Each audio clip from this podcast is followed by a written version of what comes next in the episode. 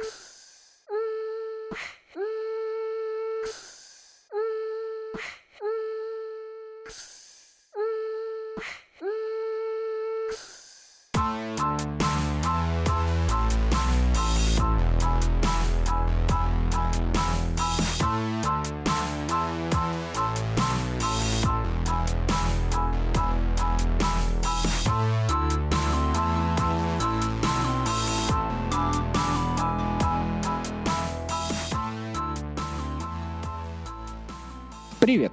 Вы слушаете настольный игровой подкаст от канала по настолям. Мое имя Денис Матвеев. И сегодня вместе со мной Кати не будет, она решила отдохнуть, но я позвал сюда в гости, ваши уши, вещать одного молодого человека, к которому я сам лично приехал в гости. И ну, получается, что он в аудиоформате у меня в гостях, и это Алексей Зуйков. Можно аплодисменты, если вы слушаете. А, давай сразу, Леша, вот прям схода. А, ты недавно ездил в Шри-Ланку, буквально расскажи пару моментов, чтобы, знаешь, так вот ввести а, в эту атмосферу, да, как у тебя там понравилось или наоборот нет. А, ну, во-первых, всем привет. Очень рад вас не слышать, получается, а наоборот вам говорить здесь. В аудиоформате я не так часто работаю, но это всегда очень здорово и классно тоже какие-то новые такие для себя открывать рубежи. Все правильно Денис сказал. А, недавно вернулся из Шри-Ланки.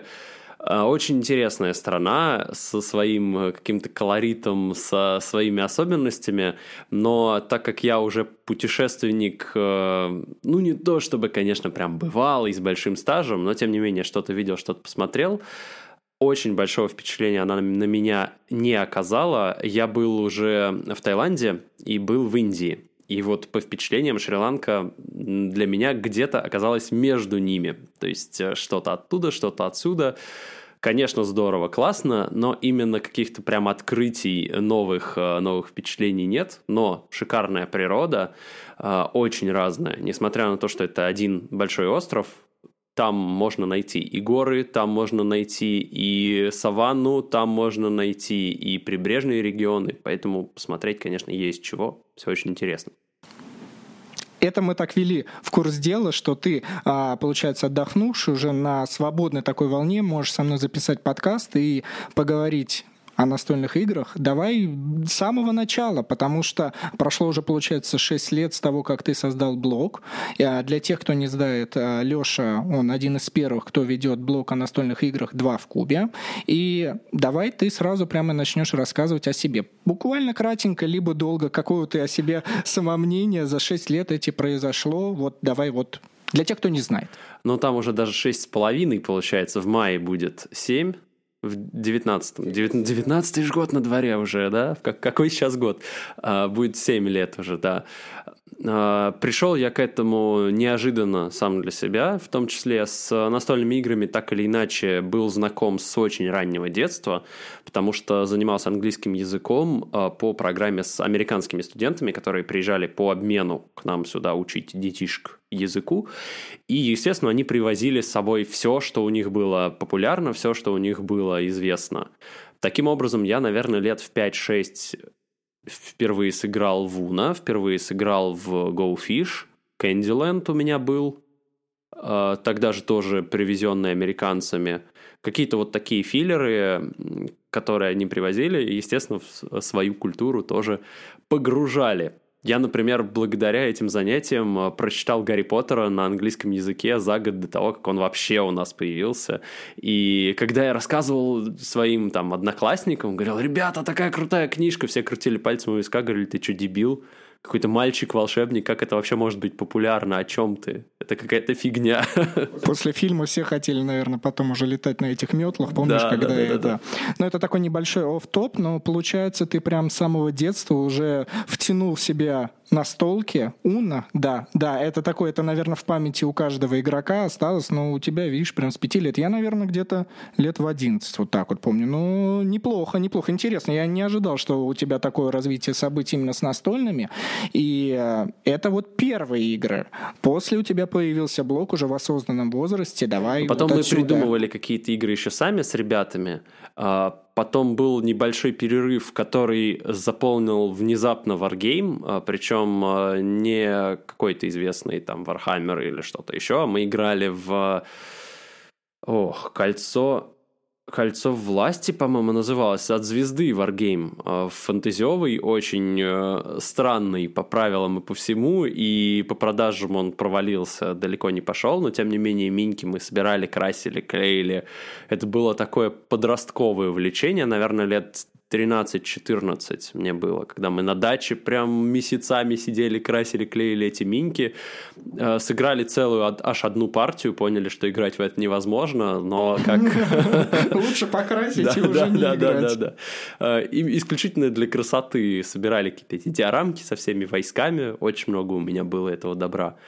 А уже потом, э, в студенческие годы, когда плюс-минус начал становиться популярным вообще формат видеоблогинга у нас в стране. Тогда на волне только-только были Стас Давыдов, э, плюс 100-500 Макс.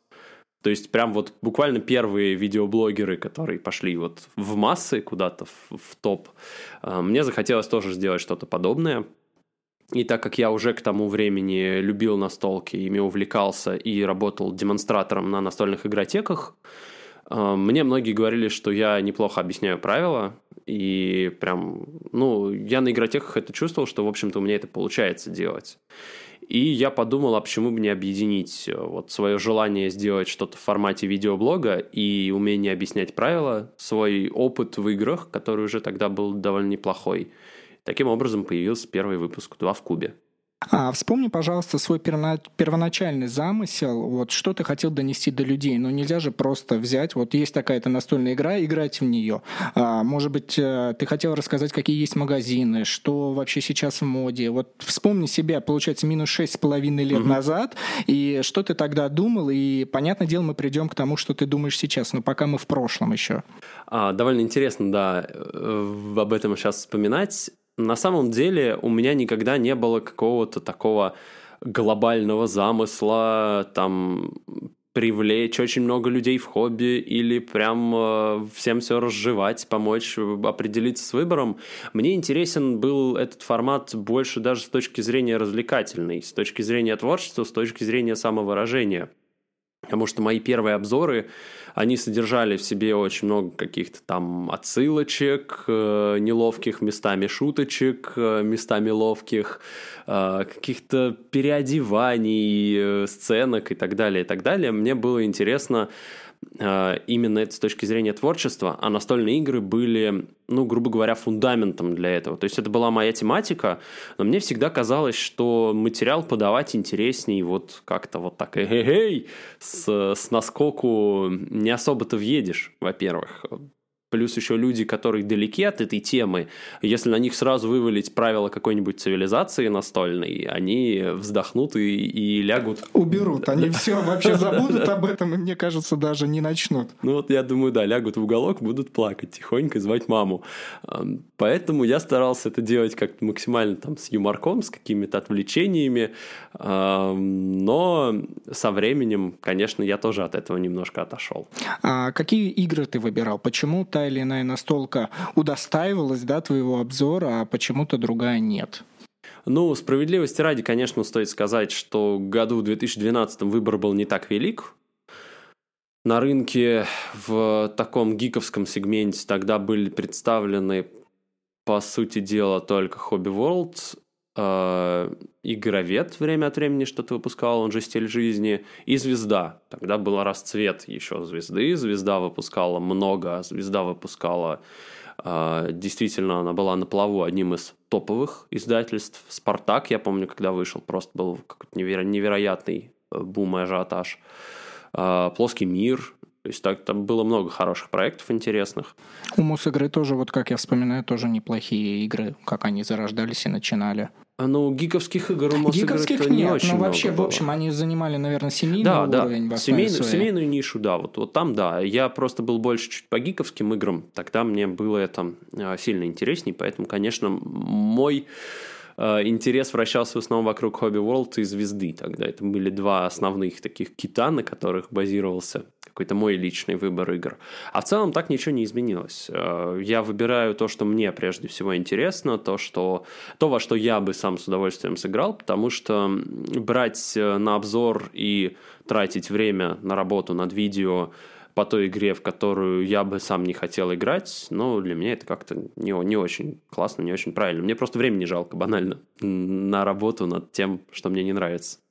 А, я думаю, зрители наши, которые в виде слушателей для себя определили, кто такой Алексей Зуйков шесть с половиной лет назад, но мы живем здесь сейчас. Давай а, вот так вот семимильными шагами с тобой пройдем, что произошло за эти шесть с половиной лет, что изменилось, что изменилось в тебе, в твоем видеоблоге и вообще на какой он сейчас стадии находится.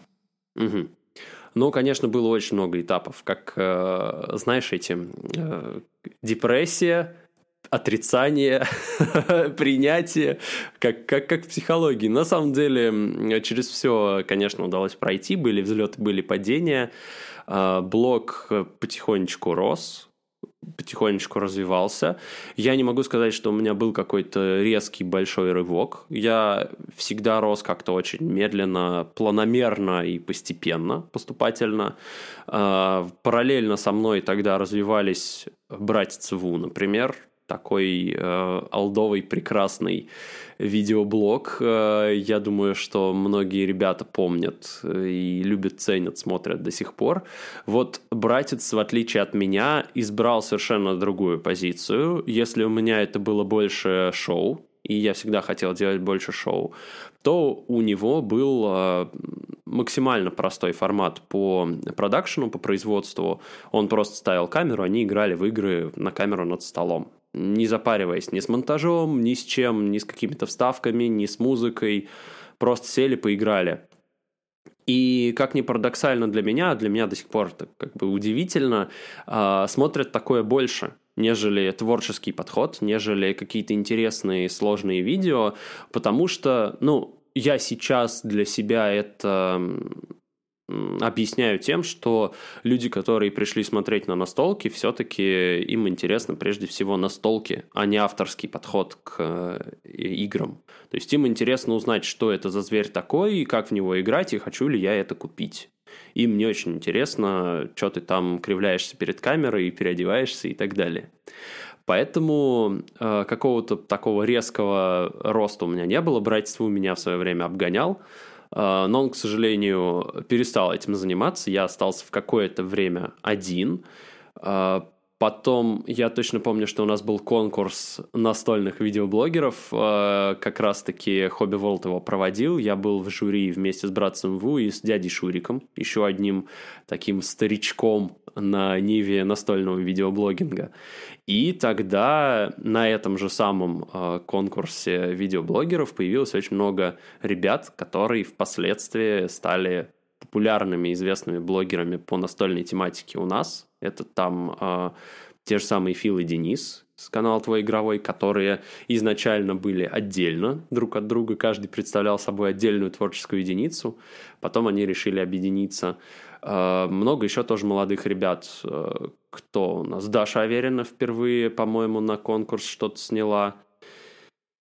Бум-бум-бум-бум-бум.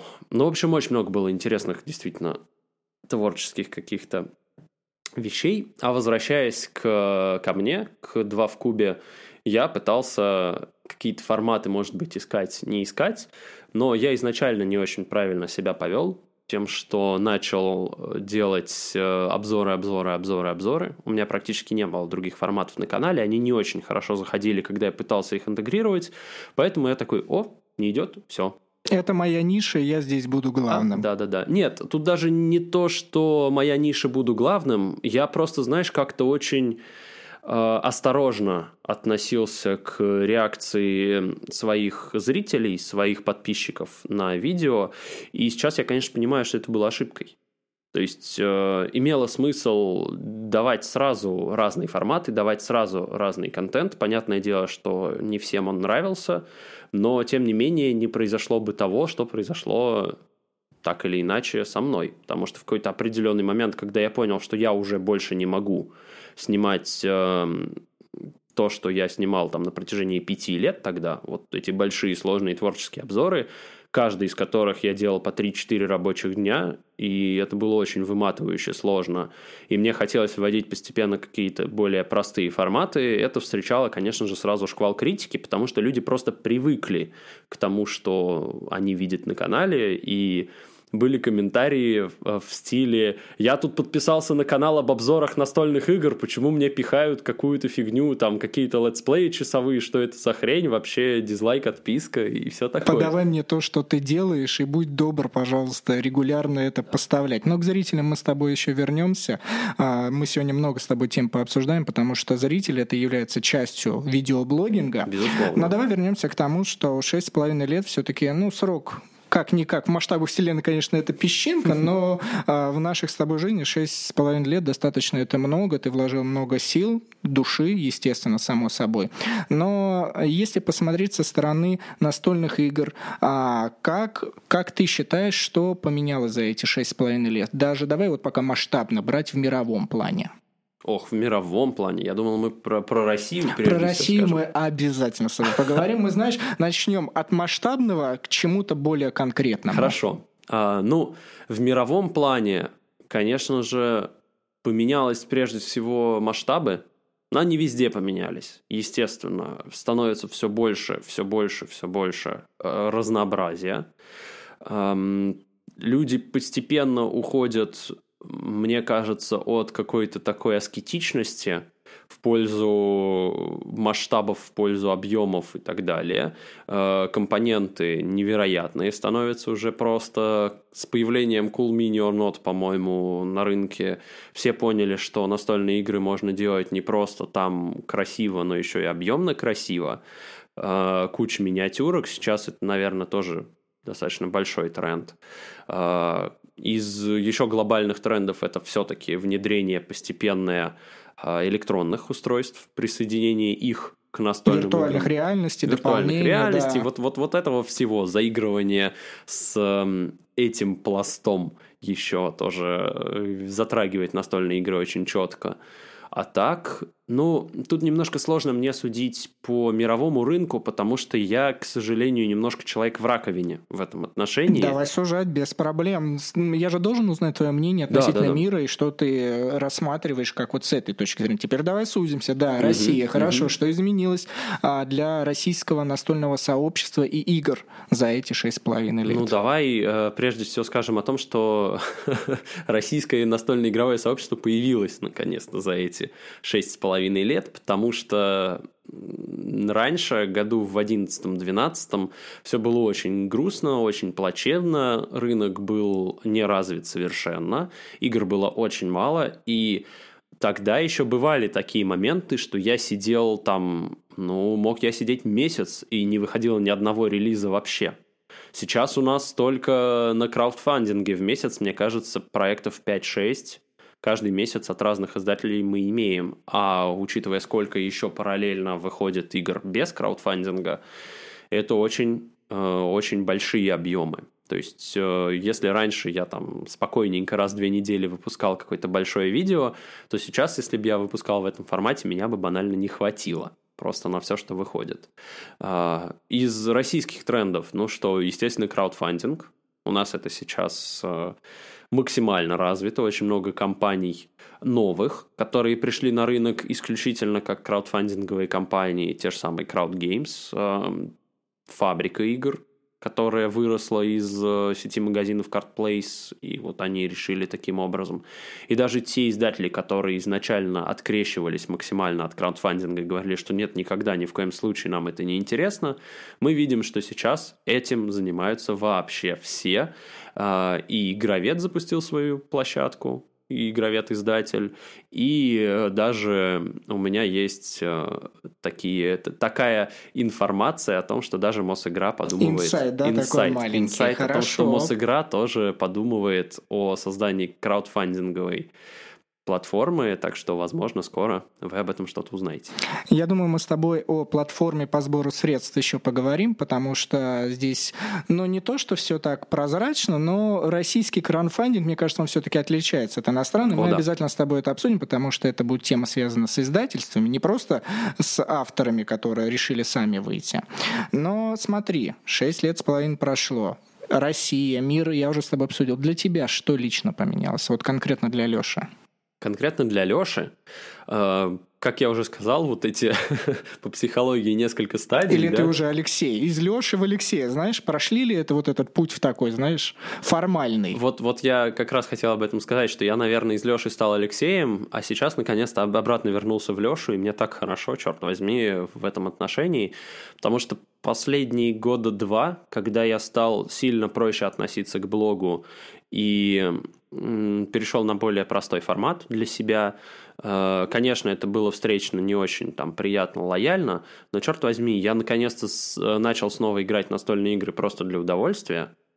И это, это прям для меня очень большой шаг. Э, ну, отчасти, может быть, шаг назад, к тому времени, когда это было кайфом. Но, естественно, это шаг вперед, потому что когда ты превращаешься в какую-то такую боевую единицу уже, которая должна работать, работать, работать, потому что объемы гигантские, делать надо очень много, смотреть, узнавать, изучать надо очень много, и возможности просто играть ради удовольствия, когда я, например, занимался своими обзорами старого формата большими, у меня просто банально не было, потому что я не успевал.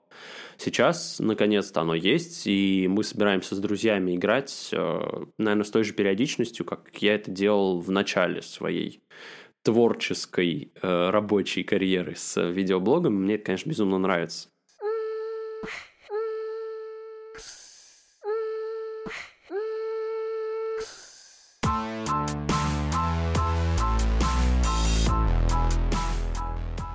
Мы с тобой обсудили твою ну, лично настольную жизнь. И следующий вопрос. Мы с тобой оба блогера. Мы оба знаем, как э, по эту сторону баррикад обстоят дела. Мы с тобой некие проводники между зрителями и, а, получается, издательствами. Да? Мы пытаемся да, донести да. до игроков, что существует обширный мир игр, что у вас всегда есть выбор, абсолютно разный, подобрать для себя ту игру, которая принесет вам удовольствие. А, давай мы теперь вот станем в эту позицию треугольника. А, как для тебя ну как считаешь, вот именно жизнь блогера и в чем отличие от других отраслей? Ты же упомянул уже Стаса Давыдова, угу. Макса 100-500, они взлетели, они популярны тем, что этот формат больше заходит, и ты сказал, что ты решил именно творческую через настолки, но ты же понимал, что это настолько минимально, настолько зрителей, просмотров. Я не люблю об этом обсуждать, но угу. все-таки без этого никуда не деться. Подписчики и просмотры — это важная часть. Конечно, никуда ты этого не деваешься. В любом случае, когда ты занимаешься любым творчеством, когда любой человек что-то делает, э, он, естественно, хочет, чтобы это оценивалось, чтобы это каким-то образом обсуждалось. От каких-то древнейших времен и до наших дней всегда человечеству было важно делиться тем, что он творит. И здесь это, естественно, не исключение. Наверное, я все-таки немножко романтизировал тогда этот момент, и мне казалось, что это же так круто, настольные игры, это же так интересно. Вот сейчас я начну делать свой видеоблог, люди об этом узнают, их будет все больше и больше этим интересоваться, и у меня будет все больше и больше аудитория. Э, но, естественно, реальность свои коррективы вносит. Понятное дело, что настольные игры это, к сожалению, очень нишевая тема, и она остается нишевой до сих пор, даже в 2019 году. Но Несмотря на это, настолки все больше проникают в какие-то массы. Я все чаще вижу людей, играющих в настольные игры а, где-то в каких-то кафешках. То есть, если раньше году в 12 это были игротеки какие-то специализированные в специализированных местах, то сейчас я, например, иду или сижу с друзьями в какой-нибудь кафешке, вижу там вот за одним столиком сидят, играют в Codenames, здесь там Дженга. Да и практически в любых, э, уж антикафе точно, везде есть полка с настолками. Да и вообще практически в любых кафешках сейчас есть какой-никакой минимальный выбор простеньких игр, поэтому это дело развивается. Но тем не менее, конечно, все равно остается нишей. А не было ли для тебя сложно понять тот факт, что а, настолки не будут так просматривать много, как те же самые шутки в интернете, там можно, условно говоря, слушатели оголить грудь, да, и словить столько просмотров, подписчиков, там какую-то новость забабахать, и тебе сразу все просмотрят, ну вот эту вот волну. И все мы это осознаем, но насколько вот этот сильный шаг и волевой шаг нужно было сделать, чтобы сделать то, что ты хочешь, и понимать, что это заведомо зная, что это не будет пользоваться так сильно популярностью. Ну, естественно, это было, скажем так, не очень просто, но понятное дело, что я более-менее четко понимал, что, конечно же, не уровень там э, массовый, что это не многомиллионная аудитория, но мне была интересна, и, в общем-то, по-прежнему интересна тема, прежде всего. Мне хотелось развиваться в рамках этой темы. И я, конечно, ожидал, что будет больше э, интересантов, что будет больше людей, которые будут увлекаться, интересоваться, смотреть, комментировать и так далее именно видео о настольных играх, но тем не менее я был готов к тому, что это может быть ну вот смотри, здесь такой срабатывает парадокс, что, а, как я сказал, что настольные игры именно в России, они не слишком развиты, но если посмотреть на зарубежный YouTube и большие каналы, такие как Доставр, да, Рагдо, а, то не особо-то и видно, что эта тема не очень популярна. Они забирают свои просмотры достаточно, ну, как по мне кажется, достаточное количество, там 100 тысяч просмотров у них набирается. И это, понятное дело, что со всего мира англо, английский язык — это большая аудитория, но вот как у тебя сопоставляется вот это, что вот буквально через океан люди с этой же темой а, могут это продвинуть и собрать столько-то просмотров и подписчиков, а у нас вот здесь вот в, СНГ и ближайших странах, ну как-то вот не очень, мягко говоря. Слушай, на удивление, я э, сам для себя не так давно это открыл, но я с тобой вынужден не согласиться. Потому что, да, безусловно, есть видео, которые набирают те сотни тысяч просмотров, о которых ты говорил, но в, если посмотреть именно вот на срез, грубо говоря, те же Dice Tower, конечно, они выпускают колоссальное количество видео. У них там выходит с, чуть ли не десяток видео в неделю. Но эти видео держатся на уровне нескольких тысяч просмотров. Это очень низкие цифры. Это цифры абсолютно сопоставимые с тем, что сейчас у нас происходит, с тем, что набирают мои видео, с тем, что набирают видео э, там, канала «Твой игровой». Понятное дело, что они сейчас то, в топе у нас э, в России по подписчикам, по просмотрам. И э, на самом деле канал «Твой игровой» стоит сейчас где-то вровень с Dice Tower. Понятное дело, что такие каналы, как Watch It Plate, например, а, где выходят э, видео правила, давай назовем их да, так. Да, давай, давай так. А, конечно, это все-таки ближе к обзорному формату, но там задача четкая а, показать, как оно играется. Чтобы книжку не открывать, да, человек посмотрел, да, уже точно для себя знает, как играть. По каким-то большим и хайповым тоже давай это слово использовать и не бояться его играм, конечно, могут набирать сотни тысяч просмотров. Но чем это обусловлено? Во-первых, тем, что это видеоправило на английском языке, на международном языке. И э, то, что игры у нас в России локализуются, это круто. Но далеко не везде, далеко не во всем мире вообще игры локализуются. Э, есть не так много европейских стран, которые этим занимаются, и, пожалуй, все. А, то есть именно перевод настольных игр на свой родной язык зарубежных, это не такая большая... Не так широко, в общем, это используется по всему миру.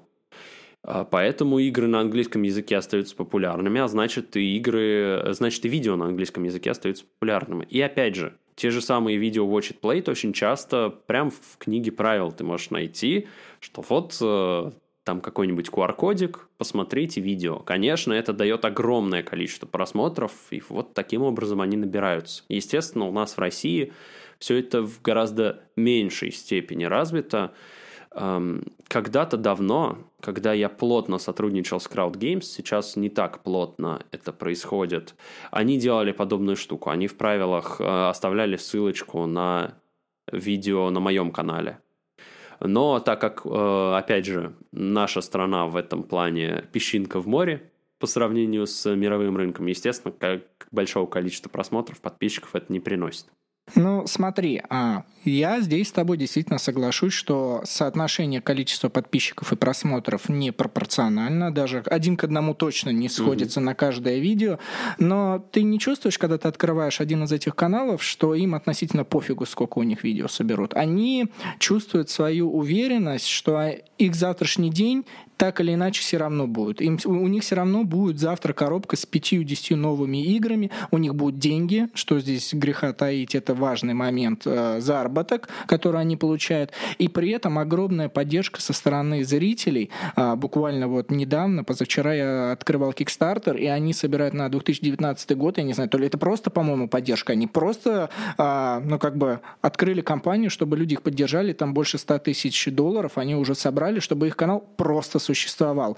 А, вот давай с тобой поговорим на эту тему, как это вообще связано. Э, что ты считаешь вообще об этом? Ну, э, за рубежом очень многие идут уже по, этой, по, по этому пути. Я точно знаю, что Dice Tower собирают деньги на каждый следующий сезон существования своего видеоблога. Э, Tabletop рано или поздно перешел на систему софинансирования зрительского, к сожалению, закрылся в итоге, потому что все равно им средств не хватило. Кстати, вот э, Tabletop очень показательный в этом плане проект. Э, проект дорогой, проект с очень мощным продакшеном, с интересными гостями, то есть это было прям вот шоу. Uh-huh, это uh-huh. шоу того формата, который я всегда мечтал делать, и который мы даже пытались реализовать в свое время, но ты очень быстро понимаешь, что нужно очень крупное финансирование, а значит нужна либо очень плотная завязка на какого-то конкретного спонсора, а это сразу сужает э, спектр рассматриваемых игр, например, в этом шоу. Ну, то есть, э, грубо говоря, э, даже если гипотетически предположить тот факт, что, например, завтра Hobby World или кто-то еще говорит мне, давайте делайте такое шоу, вот мы будем его там финансово обеспечивать, а это надо понимать, что это достаточно большие затраты. А, естественно, они будут э, за то, чтобы в таком шоу рассматривались только их игры а это определенное сужение уже, опять же, потому что игр выходит очень много, и мне бы хотелось, конечно, работать без привязки к какому-то издательству, но найти такого спонсора очень-очень непросто. Вот э, если даже Tabletop закрылся, который был там крупнейший международный э, вариант такого шоу, с Уиллом Виттоном, который тоже как бы не последний человек, очень харизматичный дядька и имеет выходы на огромное количество актеров, там, гостей, которые mm-hmm. они приглашали. Что уж там думать по поводу существования такого формата в России. Ну смотри, мы с тобой сейчас уже начали разговаривать о том, что издатели играют одну из ключевых ролей э, в видеоблогерстве. Мы говорим с тобой не только про зарубеж, но и про нас, что э, мы никогда не скрываем, по крайней мере я, что нам предоставили игру, да. а что ее бывает временами оплачивают. Это тоже не, чтобы слушатель для них не было это новостью, что а, любой труд он оплачивается и монтажный, и еще разные моменты. Давай поговорим теперь даже не себя представим, а через свою призму посмотрим на наших издательств, на наши издатели, которые что-то выполняют хорошо, что-то плохо, и вот выразить свое, можно без конкретных названий. Мы не будем здесь конкретно, давай в общем посмотрим, вот издательство, правильно ли они направление выбирают здесь сейчас, и вот когда у меня было интервью с Максимом Верещагиным из Космодром Геймс, он сказал, что лично у нас на рынке перегрев. Перегрев в плане издательств и игр. Вот как ты к этому относишься? Я согласен с э, Максимом в этом отношении. Э, я тоже считаю, что сейчас э, мы немножко перебарщиваем. Люди просто, просто покупательная способность даже отдельно взятого настольщика сейчас упирается максимально в то предложение, которое есть на рынке.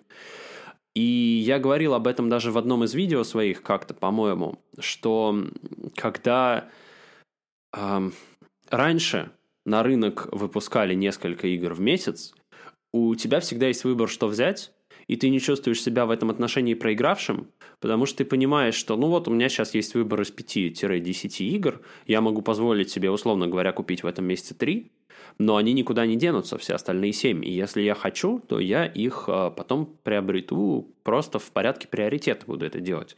Сейчас же когда у нас э, основной пласт рынка это краудфандинг и предзаказы, все э, настаивают на том, что вот, берите сейчас, сейчас вы можете сделать это дешевле, сейчас вы можете получить какие-то промо-материалы, какие-то аксессуары, что-то еще. И э, мне кажется, что это немножко насилует э, рынок, это немножко насилует конкретного потребителя, покупателя, потому что ему приходится действительно разрываться. Он не просто получает на рынке десяток наименований, из которых он выбирает, что купит сегодня, а что купит завтра. А на него буквально со всех сторон кричат «купи сейчас, сейчас выгоднее, сейчас дешевле, сейчас там лучше». Ему, конечно же, приходится э, гораздо ответственней подходить к своему выбору. И тут, кстати, вот э, очень интересно, что мы обратно идем по петле, и э, в этом ему, так как ему нужно более четко для себя выбирать, ему нужно и больше информации. Поэтому опять же становятся актуальные видео, становятся актуальны текстовые обзоры, которые, кстати, по-прежнему очень много читают, которые по-прежнему пользуются очень большой популярностью. И тут такая вот петля, петля, петля, спираль. Смотри, а, ты уже вновь упомянул тот самый краудфандинг, и мне все-таки интересно с тобой порассуждать на тему, насколько он у нас честен э, в. России, насколько, потому что а, я вспомню такой момент, буквально, наверное, несколько лет назад, может быть, год назад, поправьте меня в комментариях, а, была запущена кампания по игре «Остров Скай», угу. и тогда не хватало денег на ее финансирование, то есть по факту, как э, заложено да, основателями краудфандинга, да, сбора средств, игра не должна была выйти. Вот, но не должна, и все. Это ну так получается, бегунок вот этот не, не дошел до конца, и Мир Хобби они вложили там оставшиеся, по-моему, 20 тысяч. А, не кажется тебе ли это просто предзаказ? Вот серьезно, просто обычный предзаказ, который ты получишь, ну, там, через месяц, через два, которые сроки ставятся. А, правильно ли это? Лично я считаю, если тебе интересно мое да, мнение, да, я считаю, что, а, ну, если не набралось, значит, так оно и есть. Значит, ребят, вы выбрали неправильный проект, значит, вы не подобрали правильно программу, чтобы продвинуть эту игру, значит, увы, это ваша проблема. А так поступать, что, ну, вот доложу денег, это обычный предзаказ. Я потом да. могу прийти купить, да, денежный эквивалент правильный, но вот давай, давай, мне интересно твое мнение. Мое мнение очень простое. Э, мне кажется, что действительно стоит эти вещи разграничивать. И, э, по-моему, как раз-таки уже пользуясь опытом того самого острова Sky, э, площадка Crowd Republic как раз стала в этом отношении потом честнее. И они стали достаточно четко объявлять, где у них предзаказ, а где у них краудфандинг. И в самом начале кампании обычно говорили, что вот, вот этот проект мы издаем так или иначе, вне зависимости от того, сколько вы вложите. Но у вас есть возможность приобрести это дешевле, выгоднее, с аксессуарами и вот все то, о чем я говорил выше. А, мы, например, видим, что Арго не собрал, Арго не вышел. Что, кстати, э, я, что, что меня лично немножко расстроило, потому что мне игра понравилась. Я, я бы хотел ее видеть на рынке, я бы хотел ее видеть у себя в коллекции, например. Но проект оказался неуспешным, и это, наверное, единственный... Хотя нет, были проекты еще, по-моему, на Crowd Republic, просто не такие громкие которые также не собрали денег и в итоге не увидели свет. Но вот из громких зарубежных локализаций Argo, пожалуй, пока единственный прецедент. Но если мы берем других игроков краудфандингового рынка, не знаю, у них все как-то тоже по-разному. Crowd Games, по-моему, сейчас тоже официально заявляют, что у них практически все предзаказ.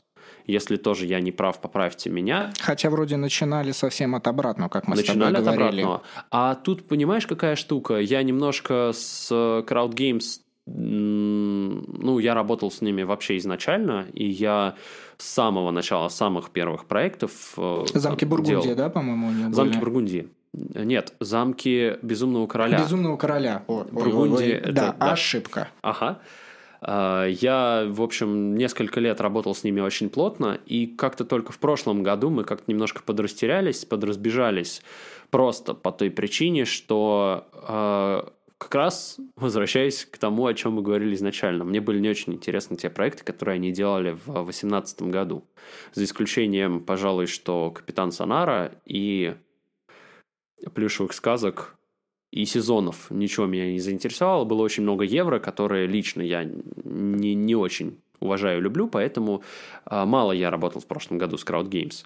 Но э, начинали они действительно как краудфандинг. То есть они действительно выпускали бы эти игры только если удалось бы собрать средства.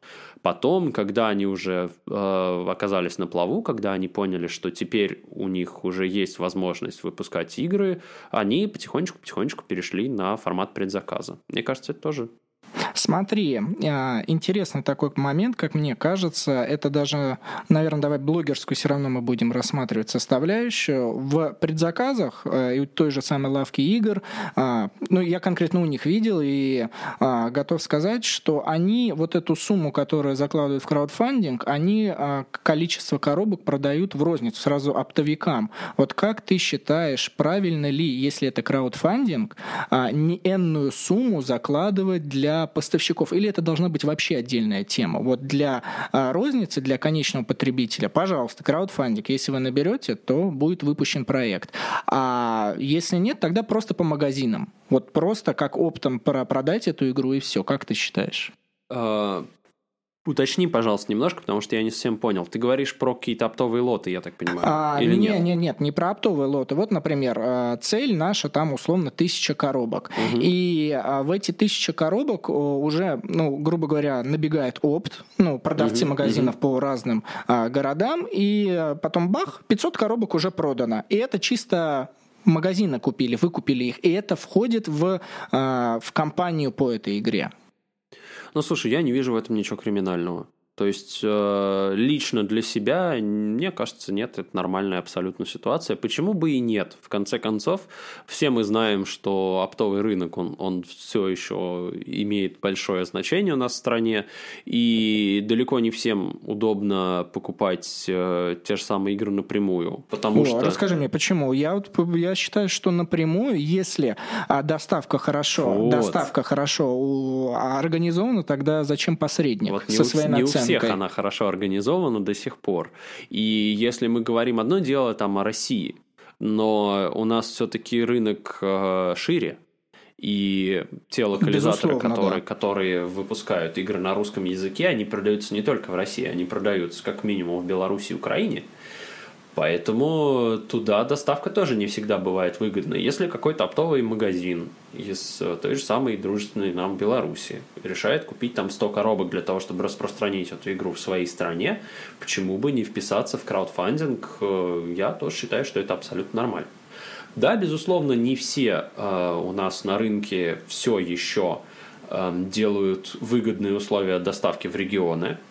Нам-то тут, знаешь, хорошо с тобой рассуждать. Мы сидим такие в Москве и думаем, а что они да, там? Да. Оптовики-то.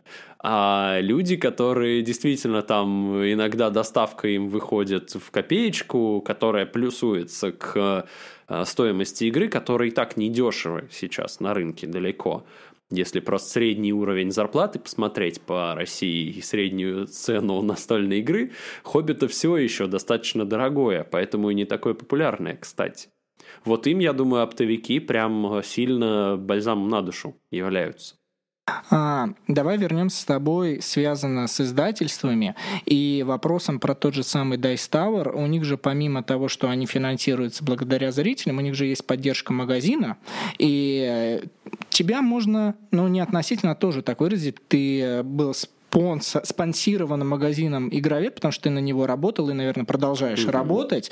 А, вот э, Получается, блогер Алексей Зуйков «Два в кубе» — это отдельная личность от э, человека, который вот ведет вот эти обзоры по игроведу. Потому что я уверен, даже когда мы с тобой были на единороге, тебя парень узнал только по обзору из игроведа. Он сказал, о, это ты, я видел твой обзор на э, YouTube э, игроведа. Mm-hmm. Mm-hmm. Ну, естественно, да, я очень четко разграничиваю свое творчество в блоге «Два в кубе» и свою работу в игроведе.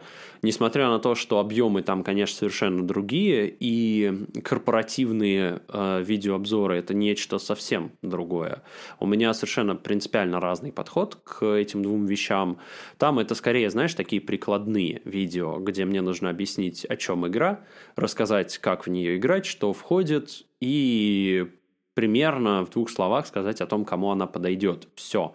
Там э, никому не нужно и не интересно мое мнение личное. Я выступаю исключительно как вот такой э, посредник, как ты очень правильно сказал, между издателем и покупателем который может, э, посмотрев мое видео, составить какое-то более полное, может быть, впечатление от игре, э, об, об игре, нежели э, если он просто прочитал информацию на сайте.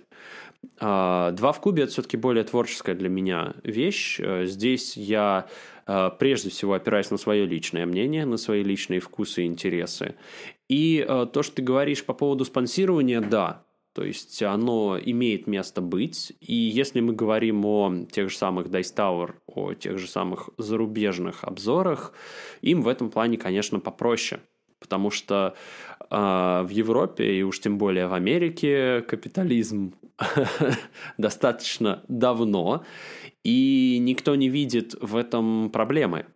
То есть э, там очень четко понимание у всех игроков рынка о том, что труд оплачивается, о том, что реклама нужна, о том, что э, платить за рекламу тоже, в общем-то, это норма. У нас, к сожалению, далеко не все издатели, даже на текущий момент, на 2019 год, э, готовы платить деньги за что бы то ни было. Мы, в общем-то, тоже чуть-чуть коснулись этой темы по поводу того, что да, иногда твоя работа э, над видеообзорами оплачивается.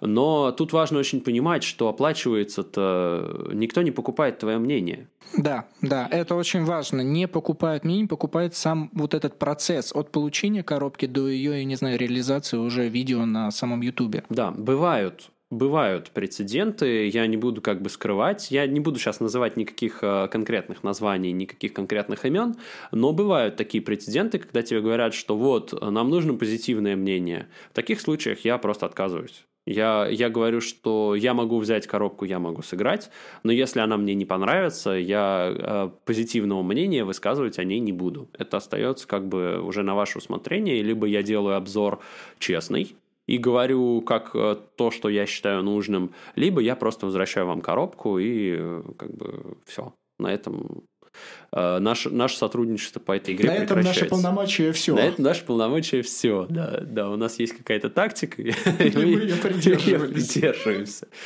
Но на моей памяти, на самом деле, не так много было таких ситуаций, когда мне говорили, что нет, ни в коем случае, нам нужно только там позитивное мнение. Чаще всего все-таки издатели готовы на все. Но тут тоже, понимаешь, а, такая ситуация. Раз мы заговорили об оплате, а, тут э, довольно тоже есть э, тесная связь. Э, очень часто считают, что, типа, если ты платишь, то ты заказываешь музыку.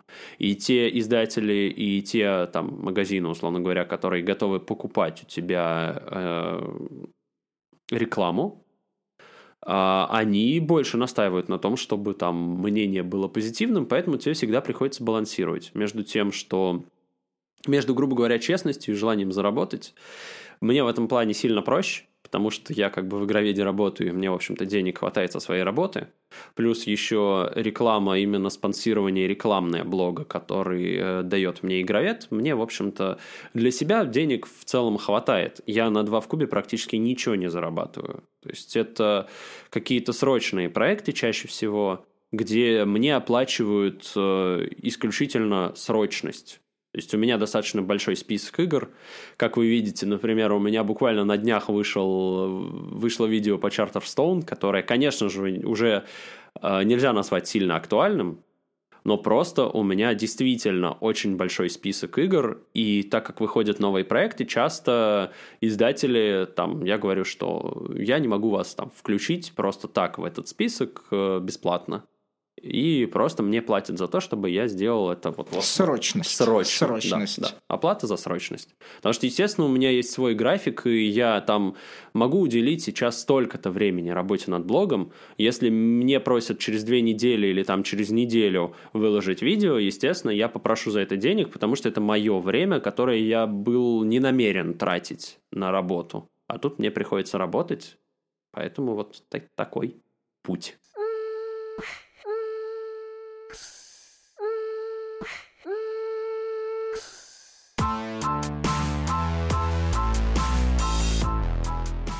Вернемся к третьему углу треугольника, и это наши любимые. В данном случае это слушатели, но а, мы с тобой блогеры видео, и у нас есть зрители, и это тоже отдельный такой пласт, достаточно важный пласт, потому что без него, ну, если бы просто нам нужно было а, делать видео для получается, издательств, они бы сами смотрели, и все, конечно, прямая. А тут есть конечный, да, конечный потребитель, и вот на нем замыкается, мне кажется, вот все, начиная от рекламных денег и то же самое поддержки. Поддержки, она может быть и не только в плане денег, но конечно. и даже в приятных комментариях, которые, если будут литься, давай мы с тобой порассуждаем. А, вот ты же смотришь зарубежный блог. Да. Ты являешься зрителем зарубежного блога. А, вот ты знаешь, как ты относишься к этому видеоблогеру, и ты видишь комментарии, которые люди пишут. И бывает часто, я даже замечаю, ну, все-таки сообщество, как у нас не самое большое, я вижу комментарии там под Дайстауэром и других видеоблогеров, одни и те же лица, что российские, и они периодически пишут по-разному. Вот нашим блогерам и им. То есть это прослеживается, что а, туда мы как-то а, ну, в данном случае эти люди пишут более мягко, то или нейтрально. Давай вот они выбирают такую позицию, а нам они прям могут правду матку, причем а, насмотревшись там, что там все прекрасно, условно, что там все прекрасно, они вот эти реалии на нас с тобой воздвигают. Давай мы найдем плюсы и минусы наших зрителей. Ух ты, какая интересная а, тема для разговора, плюсы и минусы наших зрителей. Ну, а, надо сказать, что я, конечно, не так, чтобы много читал комментарии на Западе. Тут, может Это быть, я тебя... заметил, я же не говорю, что я отслеживаю, вот он должен или он так делает. Нет, нет, просто буквально глаз. Но в целом, да, я замечаю, что там более лояльная аудитория. Еще раз, э, наверное... А, мне кажется, все-таки это связано с тем, что, во-первых, это более широкая аудитория, Поэтому люди, которые смотрят их, э, их смотрят со всего мира. И люди, которые там приходят, они в основном благодарны, потому что это возможность э, им понять лучше, что-то узнать об играх. У нас же э, я прослеживаю такой момент, что есть очень много людей, которые смотрят тебя, вот они подписались на тебя, они смотрят тебя годами. И чаще всего они, ну, привыкают, что ли, может быть. Начинают там что-то... Э, ну, вот раньше было лучше. Начинают требовать, чтобы было как раньше. Это в целом тоже понятно, наверное. А может быть стабильность, да, все-таки стабильность здесь вот превышает вот эту творческую составляющую. Скорее всего, да. Но тут мне очень сложно как бы оценивать, потому что у меня на протяжении моего творческого пути были совершенно разные моменты. У меня были хейтеры, которые становились потом достаточно преданными э, зрителями. У меня были преданные зрители, которые со временем становились хейтерами. А, то есть э, просто как-то, может быть, мнение у людей меняется, может быть, какая-то оценка изменяется со временем тоже. Но плюсы и минусы... Ну да, слушай, да, так тут, и есть. Тут очень сложно, тут очень сложная Давай дробить, давай начнем с плюсов. Минусы, мне кажется, всегда проще найти, давай с плюсов. Я могу вот какую штуку сказать. Пока у тебя канал маленький, пока ты варишься в какой-то вот такой, знаешь, э, немножко элитарном кругу, скажем так, пока у меня было меньше 10 тысяч подписчиков, я вообще кайфовал. То есть у меня негативных комментариев практически не было, э, тебя все любят, тебя все поддерживают, все говорят, как круто, как классно, давай еще, давай больше. И я замечаю эту же тенденцию сейчас на молодых каналах, которые только появляются. А, как поддерживают именно вот маленькие каналы. Но как только каналы становятся большими, как только они вырастают, они сразу же, сразу же встречают вот это вот... Э, требование, можно Требование, сказать. они сразу же встречают неудовлетворение. Я не знаю, как это работает. То есть то ли какой-то порог, когда это перестает быть каким-то таким, знаешь, клубиком для своих, когда вот они, тебя смотрят 100 человек, они все тебя любят, а тут вдруг их становится 10 тысяч, и просто там среди 100 человек может быть один-два э, несогласных, условно говоря, а среди 10 тысяч это уже 100-200 плюс-минус, если вот те же пропорции соблюдать, и просто они громче, скажем так, то есть ты их уже слышишь и отслеживаешь гораздо четче. Но это такая, да, ситуация, которая не только на настольном поприще, она везде. Давай я защитю защитю Давай, наших ага. а, зрителей и вспомню тот момент, что ты устраивал, можно сказать, сходку, когда угу. тебе было твоему каналу 5 лет. Да, а, да. И Слушай, ну это же действительно какой-то, получается, преданность, любовь, люди так выразили. Сколько тебе народу пришло? Тогда, получается, открылся хобби-центр, да, это Гикверс на Менделеевской. И... Нет, это был Гикверс на Павелецкой На Павелецкой ты тогда на устраивал, да? Еще, и еще не было. вот, ну, все-таки это получается плюс, что люди потратили свое время, это самое дорогое, что конечно, у нас есть, конечно. они решили прийти, и э, это уже было, ну, никогда у тебя 10 тысяч подписчиков. Да, да, это было уже в районе 30 40 Слушай, я не помню. Ну вот видишь, и они я выделили, и Люди пришли, пришли да, и да, что да, они тебе говорили, что о чем общались? Расскажи. Слушай, это был очень классный опыт, мне очень понравилось. Мы на пятилетие действительно устраивали достаточно большую игротеку, наверное, первую какую-то такую сходку зрителей э, «Два в кубе», совмещенную с игротекой, совмещенную с какими-то активностями.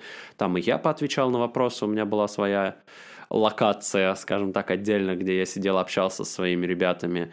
И э, большая игротека «Арена эмоций» нам очень помогла в этом плане. Кстати, привет ребятам, тоже очень, очень интересные они вещи делают.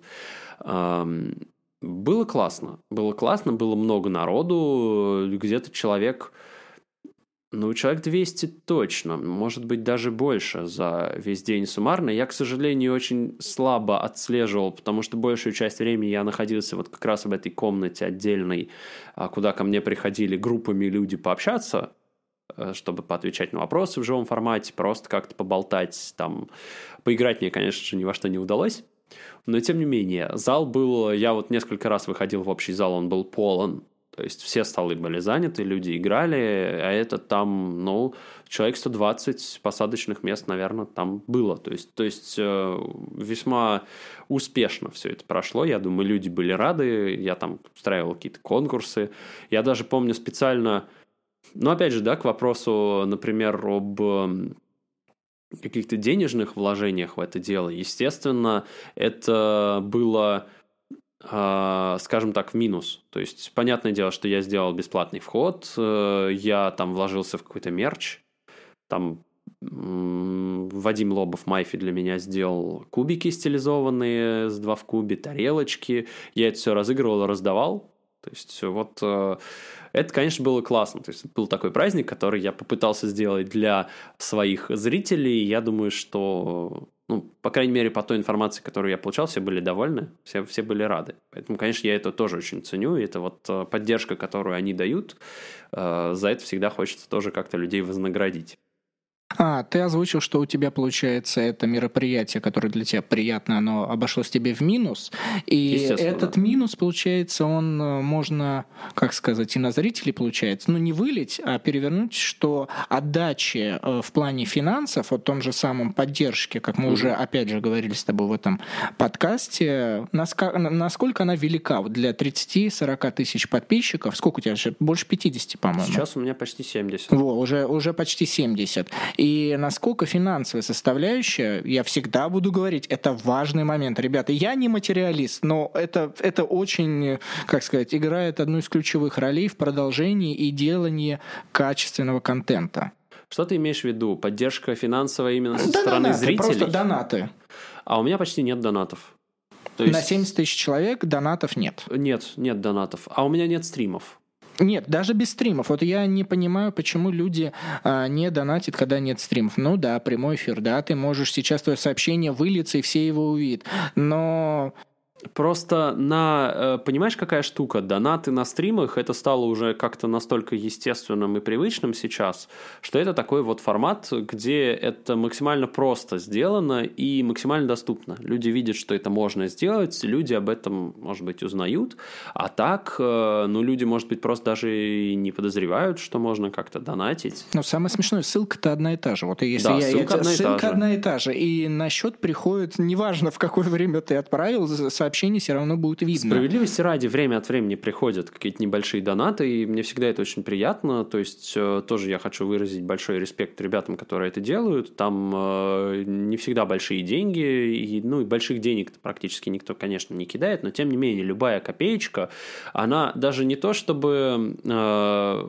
она скорее больше приятна, чем реально прям вот как-то помогает, потому что, естественно, рассчитывать на донаты как на источник какого-то дохода хотя бы, чтобы это окупало там какие-то траты на видеоблог, а это в любом случае траты.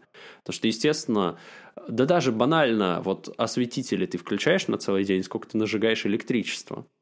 Там э, у меня есть сайт, кстати, не знаю, зачем он мне, вот для меня это большая загадка. Ну, это еще. уже в 2018-2019 году, наверное, да, сайт Вообще, отходит. вообще, я думаю, что я его скоро закрою, но опять же, я в год плачу за хостинг, я плачу там за наличие домена у меня там tudice.ru.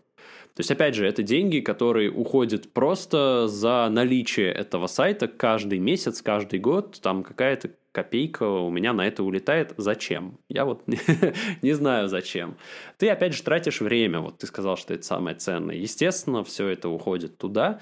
А, Поддержка, да, поддержка, безусловно, есть. э, Материальная в меньшей степени.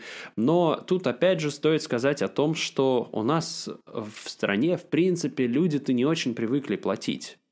У нас все еще нет понимания того, что какому-то автору, там, контент-мейкеру, я не говорю про только про блогеров даже. У нас там ту же самую музыку-то, л- музыку, Еле-еле, фильмы. да, потихоньку начинают, но да, это да, да, да, да. до сих пор, да. Все в основном качают музыку, качают фильмы, качают игры, пиратят, просто потому что наше поколение, которое выросло, мы же все росли на пиратской продукции. У нас, в принципе, не было лицензионной продукции. Те там игры компьютерные, которые мы... Даже если мы их покупали, они качали, а, они все равно были пиратские. А музыку, да, тоже там... У нас просто нет, э, понимаешь, у нас нет культуры. Если за рубежом это считается абсолютно нормальным, там, наоборот, не принято качать музыку, качать игры, там, фильмы. Принято покупать. И это скорее мавитон. То у нас, я боюсь, что ситуация до сих пор все еще ди- диаметрально противоположная. Ты что, покупаешь музыку? Ты что, дурак? Там ты что, в iTunes покупаешь это все? Да вон торренты есть, качай дискографиями. И все как бы бесплатно, слушай. У нас это только зарождается. И мне кажется, должно пройти еще какое-то там десяток лет, до той поры, когда люди просто будут понимать, что там автор, который делает для них контент, он тоже как бы заслуживает, может быть, какого-то финансового поощрения со стороны. Причем, что это же не обязательно, да, то есть ты не продаешь там, условно говоря, подписку. Хотя кто-то так делает.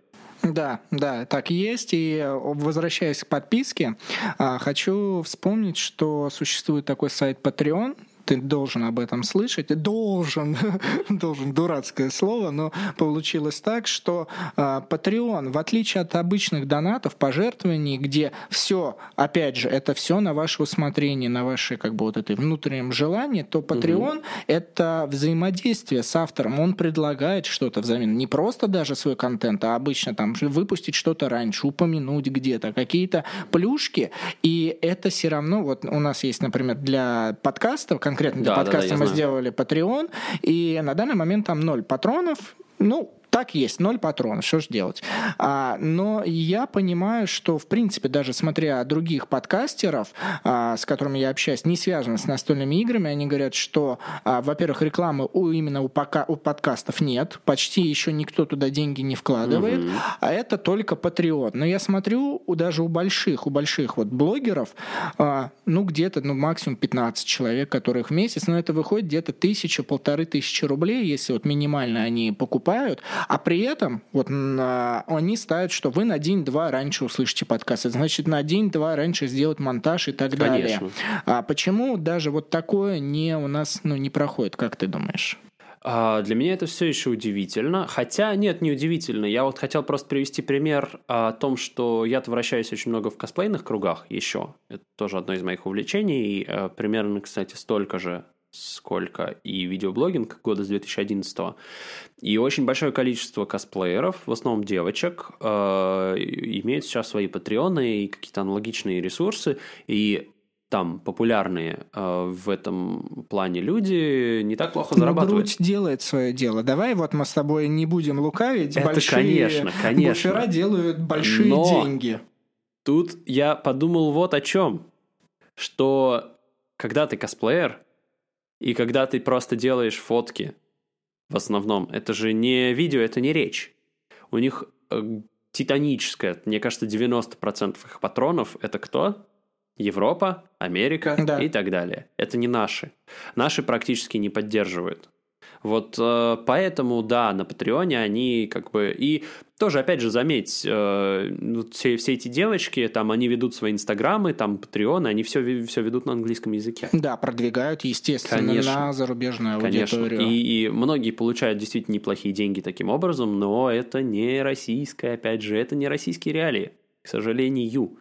И если там Dice Tower собирает там несколько сотен тысяч долларов э, на, свой, на, на свое существование и делает это достаточно легко, там те же самые, я не помню, Рада собирает, не собирает. Я не видел. А, Watch Play точно собирает, я знаю, точно собирает Dice Tower и э, вот Tabletop. Вот, вот о них я точно могу сказать. А, Но они неплохо как бы, да, зарабатывают на этом. И они существуют за счет этого. Ну, причем, еще им же тоже платят издатели, конечно. Естественно.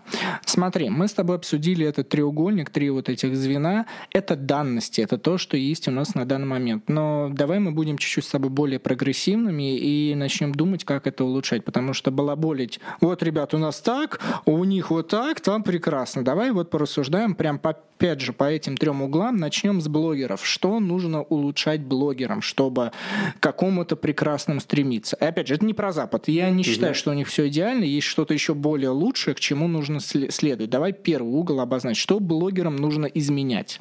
А Что блогерам нужно изменять для чего? В себе и а, чтобы, ну, во-первых, естественно, они пользовались популярностью, Мгм. чтобы у них было благосостояние, чтобы они могли Мгм. заниматься этим, только этим. Ну, если у них еще будет какое-либо хобби, понятное дело. Но чтобы это, помимо того, что самоокупалось, так еще давало прибыль.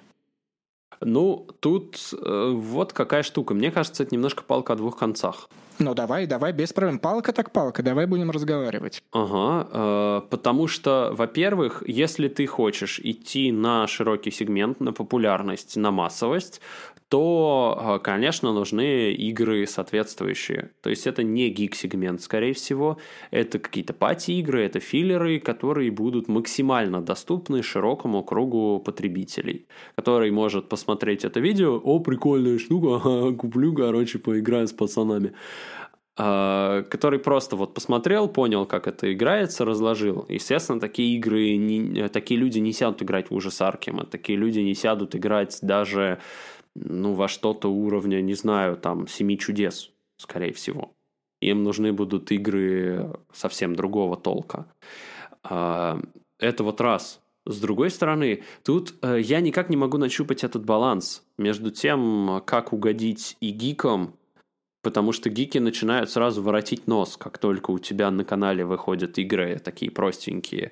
И сразу там, о, понятно, что тут это, что такое вообще, и что это за фигня. Ну вот я думаю, это проблема гикового вот этого сообщества, потому что закрытость и агрессивность это ни к чему никогда не приводит к хорошему. Да, Да, да, ты знаешь, что ты можешь разыграть эту игру в два счета. Да, она не принесет тебе удовольствия, но есть разные люди, Да. и каждому подойдет. Я вообще топлю за семейные игры, которые подойдут э, и там муж с женой могут сесть, и они получат удовольствие с ребенком, с родителем. То есть это универсальность, которая будет интересна всем. Пример Азул мне лично нравится. Мне нравится эта игра, и она вот показывает тот сегмент, который подошел бы всем, и при этом она не Мгм. такая сложная.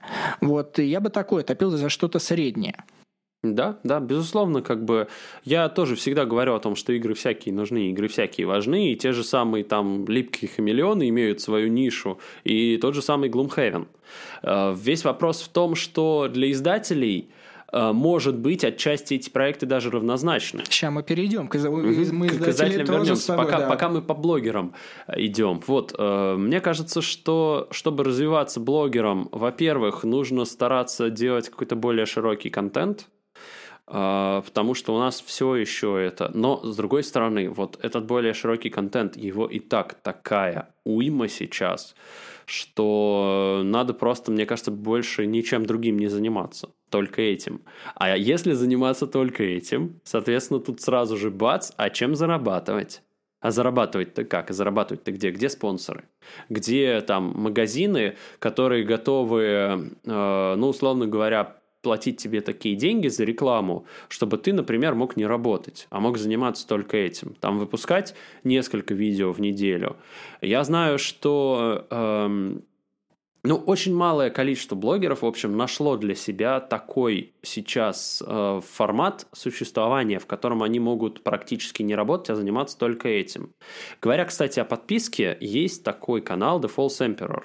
Э, не Я слышал. не знаю, слышал ты о нем или нет. Э, Денис зовут э, автора. Это канал по Вахе. Это Warhammer. Это, ну, не только Warhammer, там, э, справедливости ради, там очень много варгеймов. Он уже очень давно перешел на подписку, и он, в общем-то, зарабатывает какие-то деньги, которые позволяют ему делать контент для своих подписчиков. То есть вот он существует таким образом. Но это, пожалуй, единичный пример в около настольном хобби. Но опять же, варгеймы это все-таки гиковское, это закрыто. Да, если да, ты да. там популярен и если у тебя есть респект, то, естественно, будут и вложения, это будет. А если мы говорим о в массы, ну, в прямом смысле, mm-hmm. не в глупое количество людей, а вот в массы продвигать настольно, мне кажется, это не сработает. Вот не та сработает, же самая подписка. Не сработает. Конечно, не сработает. Потому что люди, а, во-первых, как я уже сказал, в массе своей они пока не готовы платить. Если это все-таки какой-то гик-сегмент, то да, там вот тесный круг, тесное увлечение, они вот знают об этом все, и они хотят в этом дальше вариться, да. Вот. Единственный, пожалуй, пример, наверное, Фил с канала «Твой игровой», который сейчас э, работает много с Hobby World, например. То есть это даже, знаешь, ты зарабатываешь все равно. Вот я зарабатываю настольным видеоблогингом, но я зарабатываю не на канале «Два в кубе». Я работаю на Игровед. Я там делаю видео для их канала. Э, Филипп сейчас тоже работает по похожему принципу. Он работает, он делает видеоправила для Hobby World, он делает какие-то рекламные видео для канала Твой игровой и, и там и же с ним. А какая-то реклама у них время от времени появляется, кто-то ее приобретает. Но тем не менее, а, это все равно не те деньги и не те возможности, которые рынок пока сейчас может блогеру предоставить для того, чтобы, как я уже сказал, если блогер хочет идти в массу, если он хочет развиваться и делать много, делать классно, делать качественно, это такой труд, который практически несовместим с другой работой. А, яркий тому пример, вот э, тот же самый Илья Мурсеев, OM Games, который работает и параллельно пытается делать э, видео, и ему это очень сложно дается, конечно. То есть вот э, он, наверное, максимально близок как раз к идеологии, которой придерживался я, вот к творческим обзорам, каким-то шуткам и так далее. Мне очень нравится то, что он делает, но ему очень тяжело. То есть мы с ним общаемся на эту тему. Конечно, тоже вот тут э, поддержки не хватает. То есть блогер, получается, это такое лакмус, э, лакмусовая бумажка, которая в зависимости от обстоятельств да, подстраивается. Да, Хорошо, да. давай так действительно себя выразим, и все равно нужно, давай подведем итог относительно блогера, что нужно свою линию потихонечку, потихонечку уметь гнуть, чтобы это куда-то выстраивалось.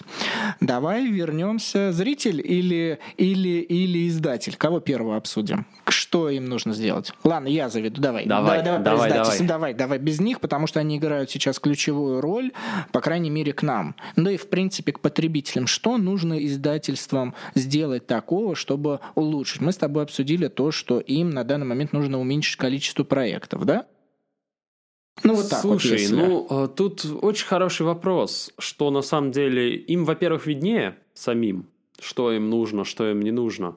Но, например, видно по последним даже э, сборам, видно по последним проектам, что уровень-то не особо растет. Если раньше проекты собирали больше, больше, больше, больше, и там рекорды, рекорды, рекордные сборы, чуть ли не каждый следующий проект, все кричали, что вот это очередной рекордный сбор. Сейчас что-то как-то рекордов-то мы уже не добиваемся особо. И видно, что далеко не все игры хорошо идут. Там та же самая Тот же самый Wargame по «Игре престолов». Сколько там? 200, 250 коробок продали они? Или нет? Да, где-то ну, в районе 200 там что-то. Что-то в этом духе. Вот, а для меня показатель то, что эти игры, которые собирались, они потом на барахолках люди покупают, да. и буквально сразу, я не знаю, сбагривают, либо это перепродают, либо они понимают, что мне это не зашло, я угу. уже расхотел, это многие причины. Я думаю, это все равно результат. Да, а если смотреть здесь сейчас, ну похрен, продали столько-то коробок, нам это важно. А если заглядывать чуть вперед, почему, почему эту игру, которую так все хотели, ее уже потом сбагрили? Тот же самый Gloomhaven, сколько я раз видел уже на, бар... на барахолках, один раз открыли, закрыли. Ой, я даже, я, я даже читал какой-то комментарий такой, эм, э, где-то на барахолке тоже Gloomhaven, мы обсуждали как раз с парнями, очень сильно хохотали, типа коробка новая, а, открывалась только чтобы типа посмотреть на компоненты.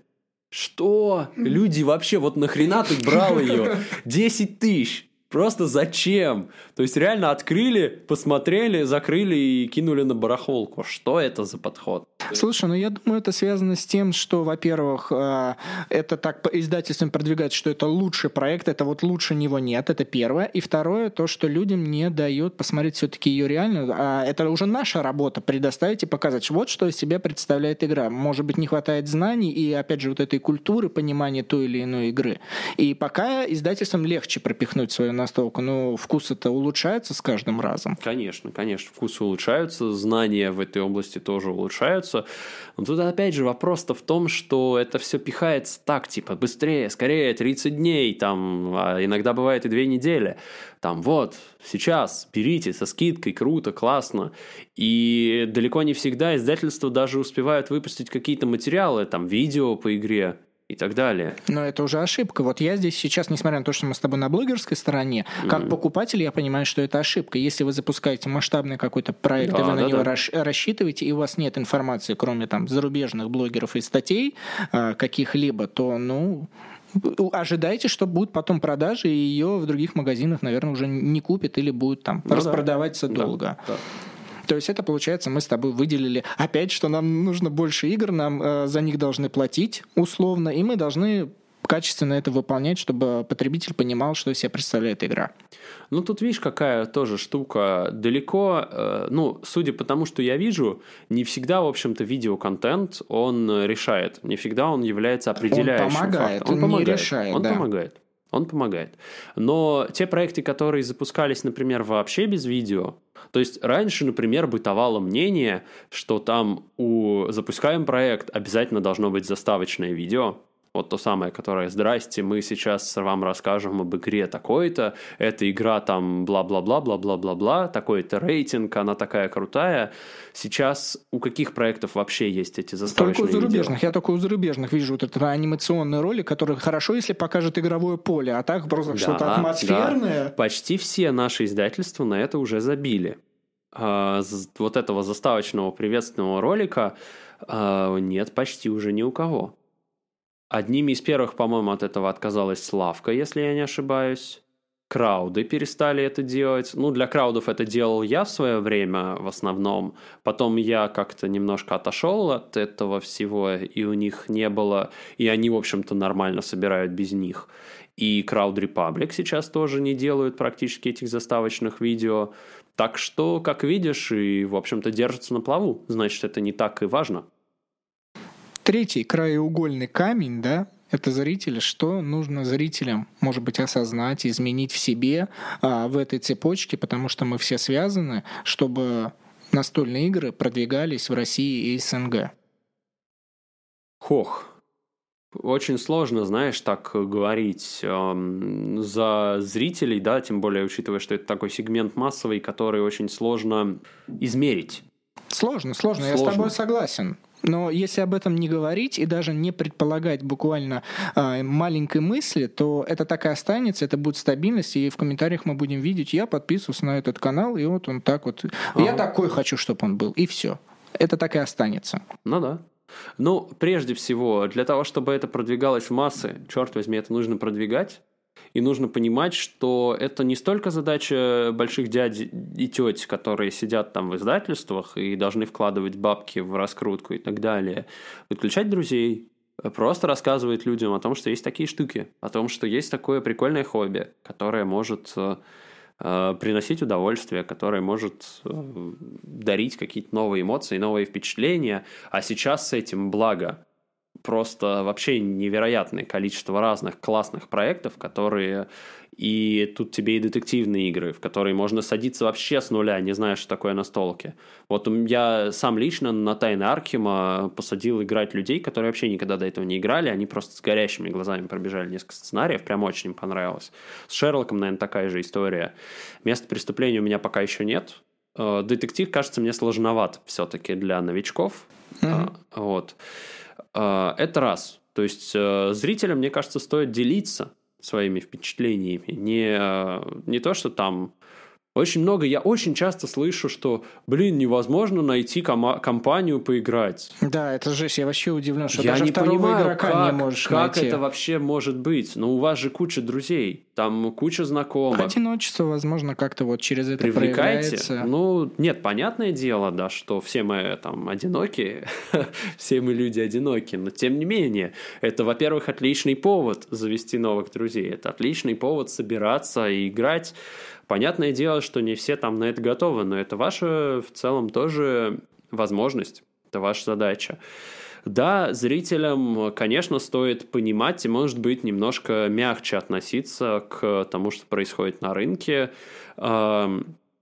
Стоит понимать, что если там какой-то проект, который вы видите, у тех же блогеров, у тех же издателей, который лично вам не нравится, это не значит, что он не нравится никому. И не стоит быть, наверное, настолько критичными, потому что если мы хотим развития рынка, а мы все в нем заинтересованы, и покупатели, зрители в том числе, все же хотят больше крутых проектов, все хотят более качественные компоненты, все хотят более широкий выбор. А, естественно, нужно легче относиться к тому, что на рынке происходит, к тому, что на рынке появляется, даже если конкретно этот проект, конкретно вас не интересует. Наверное, ну, больше так. открытость, да, со стороны да. гиков, чтобы это не гасилось на начальном уровне, мол, ты неправильно сыграл, тебе здесь делать нечего, чтобы это было более мягкое вхождение, да, да можно да. так э, выразиться в это хобби. Поэтому, наверное, да, каждый должен какую-то свою лепту внести и задуматься о том, что здесь сейчас можно всего получить здесь и сейчас, но лучше посмотреть буквально, вот у тебя 6,5 лет прошло, вот 6 лет с половиной назад, может быть, ты и сделал то, что вот здесь сейчас вот оно так и есть. И мы можем тоже это исправить и опять же улучшать. Леш, спасибо тебе большое. Последний вопрос, который я тебе задам. Скажи мне, пожалуйста, а кого бы ты хотел услышать вот в, в твоей роли, вот за, mm-hmm. за вторым микрофоном, чтобы я пообщался, и ты бы с удовольствием послушал этот подкаст? Слушай, ну очень классный вопрос. Э, на самом деле он меня немножко так это э, даже э, поставил в тупик, потому что пришлось подумать, а, кого бы хотелось, потому что очень много действительно интересных людей. А, может быть, как раз а, вот э, эту третью сторону треугольника-то и рассмотреть. Кого-то со стороны издательств было бы интересно послушать. Но я же брал у Максима Верещагина, это уже М- было. Ну, вот хорошо, это, хорошо. конкретнее, если Кон- ты конкретней, думаешь. конкретней. Мне лично было бы очень интересно послушать, например, разговор с Алексеем Бабайцевым, кстати, из Crowd Republic.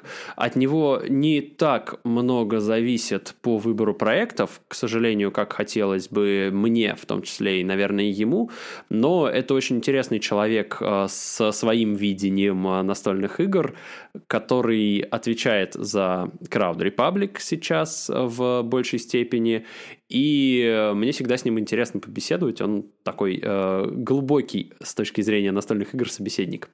Я думаю, наши голоса дойдут ему в уши, он нас услышит, и, возможно, каким-либо образом это воплотится в нашу жизнь. Ребят, спасибо вам большое, то, что вы послушали. Пожалуйста, поставьте большие пальцы вверх, лайки, я не знаю, где вы слушаете. В общем, напишите комментарии, даже вот это вот маленькое слово «приятно», «неприятно». Я всегда вам даю выбор, и вы точно знаете, что вы можете и покритиковать, и написать что-то хорошее. А это продвинет нас, и тем самым настолки будут еще даже через подкаст продвигаться в массы. До скорых встреч, друзья. Пока. Пока.